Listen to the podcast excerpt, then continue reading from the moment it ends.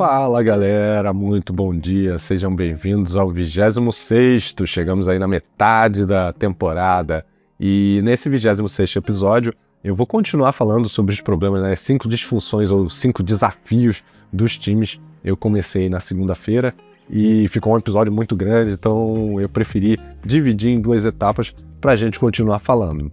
E só para relembrar, no episódio anterior é, eu falei sobre a falta de confiança, né? É, como isso impactava o time, aí falando sobre estabelecer vulnerabilidades, construir relacionamentos pessoais, promover a transparência, encorajar a partilha de informações, realizar atividades de construção de time, né? De team build.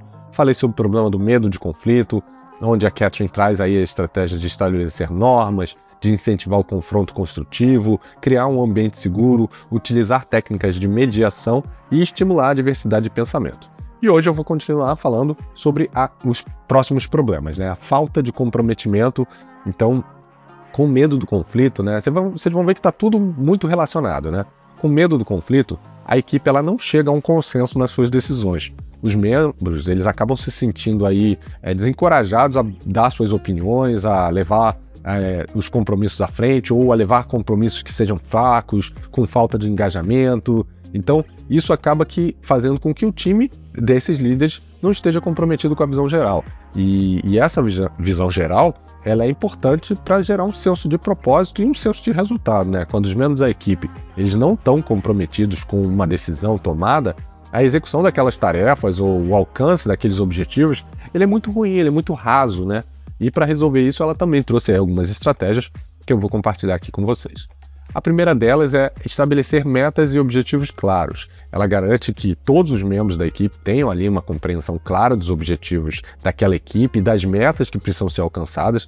Ela facilita as discussões, ela define as expectativas para garantir que todo mundo esteja alinhado é, com aquele resultado. E aqui, quando a gente fala de metas né, e objetivos, é importante lembrar da comunicação assertiva e da definição de metas. É, é, é, muito importante que seja um modelo de metas claro, por exemplo, um modelo SMART, ou seja, específico, mensurável, alcançável, relevante e temporal. Como segunda estratégia, ela cria um ambiente de participação, então ela encoraja que todos participem de forma ativa, todos os membros da equipe, tanto nas discussões quanto na tomada de decisão. Ela valoriza as contribuições individuais para é, conseguir ali um consenso em relação às decisões importantes e veja que eu estou falando consenso, não é unanimidade, não precisa todo mundo estar tá de acordo, mas se a maioria estiver, mostra que aquele caminho é um caminho é, positivo. E dessa forma ela acaba promovendo o senso de pertencimento e de compromisso de cada um na tomada de decisão. Então eles não estão ali só para receber ordens, eles estão ali para participar da tomada de decisão. E isso, gente, é muito importante dentro de um time. Eu posso dizer que faz, fez toda a diferença nos times que eu trabalhei até hoje. A terceira estratégia é a definição de responsabilidades individuais. E aí, para garantir o comprometimento, ela também é, se assegura que cada membro daquela equipe tenha a responsabilidade clara, individual, né, específica, dentro do projeto ou da tarefa que ela está realizando. Ela estabelece as expectativas, é o papel de cada um, ela define como é que aquilo vai ser acompanhado, com indicadores de desempenho, é, como é que aquilo vai ser acompanhado em termos de progresso, de resultados alcançados. É, olha como as coisas são bem alinhadas, né? Primeiro a visão da empresa, depois a estratégia, as metas e os objetivos do time, as metas e os objetivos individuais, as tarefas e tudo isso aí, vamos dizer, horizontalizado com é, KPIs, com OKRs que podem ser acompanhados. As empresas e os times maduros, eles são muito aderentes a esse modelo, porque eles dão clareza, eles dão responsabilidade, eles dão relevância e eles permitem é, que você acompanhe isso ao longo do tempo, né?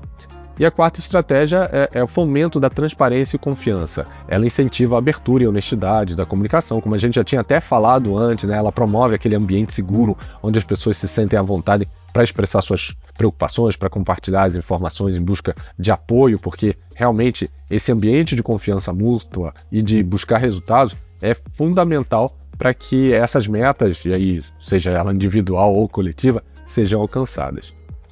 O quarto problema que ela enfrenta é evitar responsabilidades. Como resultado dessa falta de comprometimento, os membros da equipe eles não se responsabilizam pelas suas ações e pelos seus resultados. Eles sempre estão ali apontando dedos e evitando assumir responsabilidade por qualquer falha que aconteça. Então é aquele, ah, eu tenho uma desculpinha, eu tenho a, a, uma justificativa. o que leva àquela cultura né, de falta de responsabilidade pessoal. E quando os membros da equipe não assumem essa responsabilidade, é, os resultados, a produtividade, o resultado da própria equipe como um todo, eles acabam sendo comprometidos. Para resolver esse problema, ela também usa outras estratégias, mas ela também aplica algumas anteriores que são totalmente relevantes, como a definição clara das responsabilidades de cada membro, é, deixando assim as expectativas de, de certa forma bem conhecidas, a relação de cada um com as suas atividades, estabelecendo aí, olha, sua atividade está relacionada a esse objetivo e, obviamente, naquele modelo SMART que a gente falou.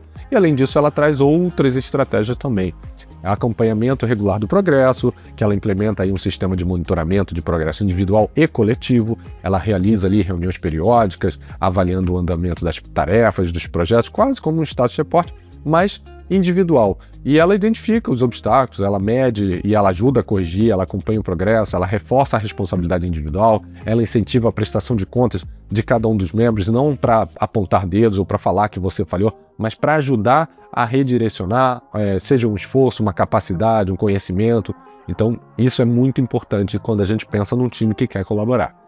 A segunda estratégia é estabelecimento de consequências. Ela também estabelece consequências claras para a falta de responsabilidade. E ela deixa claro que o não cumprimento é um impacto negativo tanto no resultado individual quanto no da equipe. Isso cria ali um senso de urgência, isso incentiva os membros a assumirem mais suas responsabilidades da maneira mais adequada. E aqui, gente, não é uma questão punitiva, é um compromisso que ela firma com o time mas é, isso cabe em um episódio inteiro. Eu falaria sobre isso de forma bem longa. O importante é só deixar claro é, que para o time, né, que consequência não é punição. Eu mesmo já tive um caso assim com, com o Gabriel, que é meu filho, que ele pediu para estudar sozinho, o que eu achei ótimo. Vocês devem ter ouvido até aí em um episódio anterior. Mas o nosso acordo foi que se ele não tivesse notas boas, ele ficaria sem um tablet durante o período de recuperação, né? E, e, ele não foi bem. E ele não foi bem em uma única matéria. Ah, Bruno, que maldade, pô, foi só uma. Não, gente, aqui é como você está formando a mentalidade de uma criança que vai seguir quando ela se tornar um adulto. Se você entende que o não cumprimento de um acordo não gera consequências, se essa criança entende isso, quando ela estiver trabalhando, isso vai ser algo normal para ela. E não só no trabalho, no relacionamento dela, em tudo. Então presta bem atenção com as mensagens que talvez vocês estejam dando aos seus filhos é, porque a quebra de um acordo pode trazer consequências futuras muito ruins.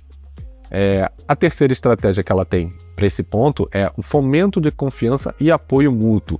Com o trabalho de criar um ambiente é, de confiança, ela faz com que os membros se sintam à vontade para pedir ajuda, para compartilhar as dificuldades, para reconhecer os erros, e aí ela consegue incentivar essa colaboração e a troca de conhecimento, a troca de atividades, o senso de responsabilidade coletiva.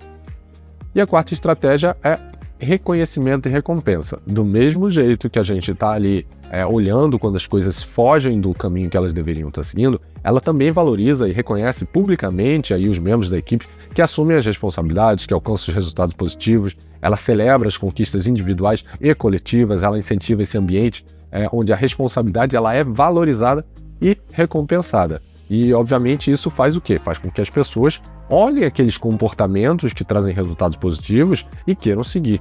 É, e aí, trazendo o último problema que ela, que ela tratou, é a desatenção aos resultados do grupo. Inicialmente, essa equipe é focada nos seus resultados individuais. Então, ao invés de se concentrar no resultado do, do grupo, cada pessoa, né, cada diretoria dessa, ela coloca suas principais metas e interesses pessoais à frente do sucesso coletivo, prejudicando aí a colaboração e, obviamente, prejudicando o resultado, né?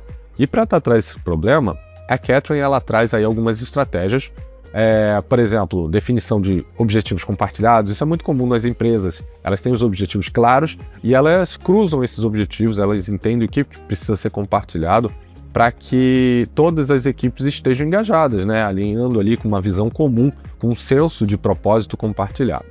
A segunda estratégia é monitorar regularmente o desempenho. Então, como ela já estava fazendo o acompanhamento individual, ela vai subindo isso, ela vai montando ali os indicadores de desempenho, os indicadores chaves, né, os KPIs, é, e ela vai medindo esse progresso e vai ajustando. Ela realiza aí reuniões periódicas, ela identifica os desvios, ela toma as ações corretivas quando é necessário, ou ela ou o próprio time, né? E esse monitoramento ele ajuda a manter a atenção dos membros é, nos resultados do grupo, buscando aí o que a gente chama no Kaizen né, da melhoria contínua. Né? É, a terceira estratégia é a revisão e ajuste da própria estratégia. Então, assim, ela lidera uma equipe e então essa equipe contribuindo e trazendo essa visão, esses indicadores, ela consegue identificar o que está dando certo e eventualmente o que não está dando certo dentro das ações que foram é, montadas. E ela revisa periodicamente e permite que a equipe faça as adaptações necessárias para manter o alinhamento dessas demandas, né, dessas atividades é, mesmo que haja uma mudança de ambiente, principalmente considerando que a gente vive aí né, no mundo VUCA, no mundo volátil, complexo, ambíguo. Então, acompanhar, revisar, pivotar e se adaptar são praticamente ações necessárias ao longo do tempo para qualquer equipe, para qualquer empresa que queira é, dar certo. E esse foi o tema dessa semana, eu espero que vocês tenham gostado. A gente trouxe uma história para falar sobre os cinco desafios dessa equipe desunida, disfuncional, é, que tinha o objetivo de acabar com a falta de confiança, com medo de conflito, com a falta de comprometimento, com um medo de assumir as responsabilidades e com a desatenção aos resultados do grupo, né? Tudo que está encadeado aí que é, impacta e mina muito a parte de colaboração e de comunicação do time. Eu espero que vocês tenham gostado. Curte, compartilha, deixa o seu review sobre esse episódio, que só assim é, ele vai chegar para mais pessoas. E qualquer coisa, estamos aí semana que vem. Um abraço e até lá, pessoal. Tchau, tchau.